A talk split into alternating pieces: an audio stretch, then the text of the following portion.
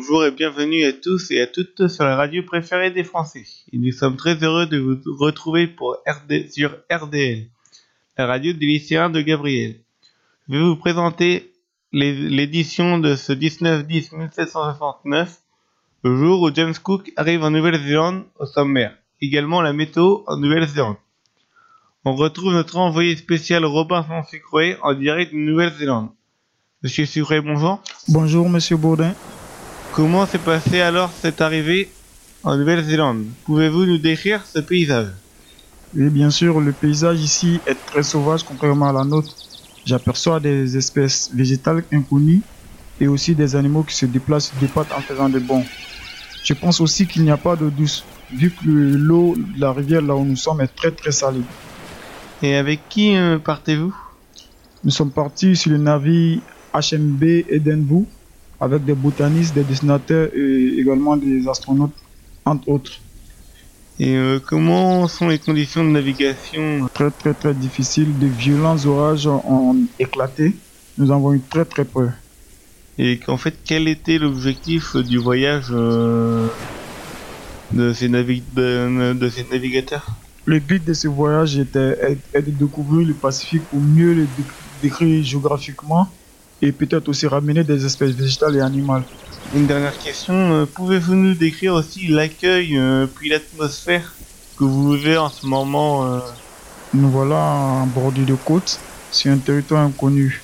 Après un échange avec M. Cook, un homme à moitié nu, le visage tatoué, est venu à nous à la nage. Puis tous ses compagnons l'ont suivi avec les armes. Nous les avons offert des cadeaux, mais il me semble qu'ils en veulent plus. À mon avis, ça va finir par un combat armé car nous sommes tous très tendus. Nous, savons, nous ne savons pas ce qui, ce qui va nous arriver.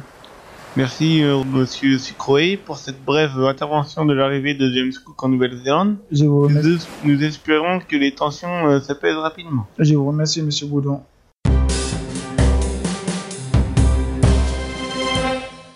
Et voilà comment aurait pu euh, être l'édition du 19 octobre 1769. Nous sommes aujourd'hui le 20 novembre 2018 sur le plateau pour m'accompagner Monsieur Brunet, historien qui va éclairer les événements avec ce que l'on sait aujourd'hui. Monsieur Brunet, bonjour. Bonjour Monsieur Bourdin. James Cook est né le 27 octobre 1728 à Martin in Cleveland. Il était fils de paysan et a été épicier à 17 ans, mais ce métier ne lui plaisant pas. Il devient mousse et c'est grâce à cette expérience qu'il apprend à naviguer. Puis en 1755, il décida de s'engager dans la Royal Navy. Il écrit un mémoire sur une éclipse solaire et grâce à ceci, la Royal Society le découvre.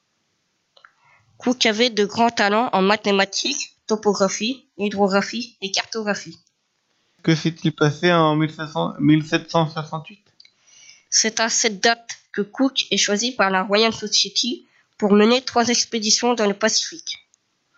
Pour sa première expédition, Cook est nommé lieutenant de vaisseau et accompagné par le capitaine Clerk. Son objectif étant d'observer le passage de Vénus devant le Soleil. Pour ceci, il s'est rendu sur Tahiti. Une expédition comportait aussi un projet secret, découvrir la Terra Australis Incognita. Et vers où s'est-il dirigé ensuite? En 1770, il met le cap au sud pour découvrir la Nouvelle-Zélande, maintenant appelée Australie. Un an plus tard, avec le même objectif, Cook découvre la Nouvelle-Calédonie. Et quelle était sa dernière expédition euh, dans le Pacifique? Cook repart en 1776 afin d'explorer le Pacifique Nord et trouver un passage maritime. Il est cette fois commandant de la Royal Society. Il s'arrête à Hawaï en 1779. Mais James Cook, James Cook a eu un destin funèbre, n'est-ce pas? Effectivement, il meurt poignardé le 14 février 1779.